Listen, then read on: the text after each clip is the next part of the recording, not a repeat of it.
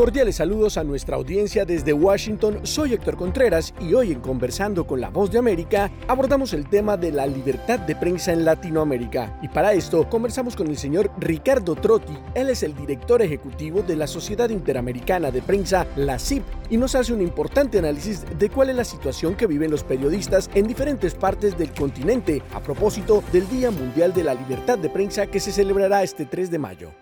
A ver, diría que con mucha preocupación estamos observando la situación de los últimos seis meses. Como, como sabe tu audiencia, nuestros informes son semestrales, así que cada seis meses repasamos eh, la situación de la libertad de prensa. Eh, lamentablemente en estos últimos meses, desde noviembre hasta ahora, hemos registrado con preocupación nueve asesinatos de periodistas, cuatro de ellos ocurridos en, en Haití, donde también han sido secuestrados cuatro periodistas,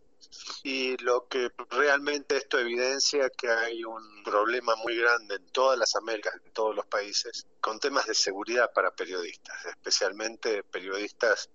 que se encuentran haciendo coberturas de protestas sociales, como por ejemplo en Chile, en Colombia eh, y en otros países. Eh, y esto evidencia también que hay un, problema de, eh, con las fuerzas de seguridad que atacan a los periodistas eh, muchas veces en, el terreno de, su cobertura. Eh, tampoco podemos dejar de mencionar que sigue siendo la gran preocupación para la las consecuencias que tienen las tres dictaduras que tenemos en, nuestro continente. Estoy hablando de Venezuela, donde el gobierno de Nicolás Maduro ha cerrado 80 radioemisoras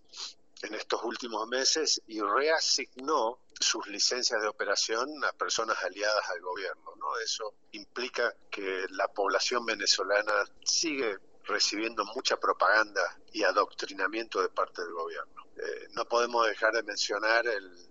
el destierro de 222 presos políticos de Nicaragua, entre ellos unos 10 periodistas, y otros 10 periodistas en Nicaragua que permanecen ahí y a que el gobierno, tanto a los desterrados como a los que permanecen en Nicaragua, les ha despojado de la nacionalidad. Eh, en ese contexto también nos preocupa y lamentamos y condenamos al régimen de Cuba, donde realmente está atosigando y acotando al, periodismo independiente. Quedan muy pocos periodistas independientes en Cuba, la mayoría de ellos se escaparon al exilio y nueve de ellos tienen prohibición de salir del país. Así que la libertad de prensa sigue siendo un tema de monopolio del Estado. A los periodistas los siguen hostigando, espiándolos, vigilándolos en sus domicilios. Prácticamente el gobierno bloquea las comunicaciones telefónicas de, de, los periodistas, así como también en Cuba muchas personas, ciudadanos,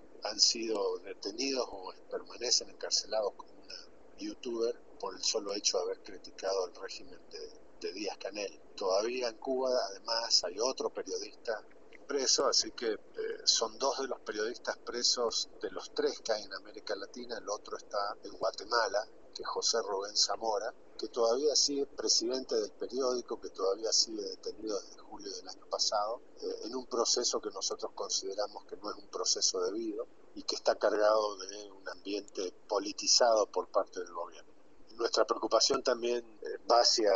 El Salvador, donde muchos periodistas han tenido que salir al exilio por cuestiones de persecución de parte del gobierno, eh, y sobre todo el diario digital El Faro, que ha ido a Costa Rica a, instalar sus operaciones después de denunciar el hostigamiento por parte del gobierno, que también eh, fue evidente a través del espionaje de las comunicaciones telefónicas de los periodistas a través de, del software Pegasus, algo que también ha utilizado el ejército de México para espiar periodistas, algo que reconoció el presidente Manuel López Obrador. Hablando de presidentes, hay todavía un gran sesgo de parte de los líderes de muchos países de América Latina, como el de El Salvador, Ecuador, con Lazo, también México, Paraguay, Bolivia, donde los, los periodistas y los medios son continuamente estigmatizados por el poder político Era el señor Ricardo Trotti, director ejecutivo de la Sociedad Interamericana de Prensa, la CIP, explicando la difícil situación que viven los periodistas en Latinoamérica a propósito de la conmemoración del Día Mundial de la Libertad de Prensa.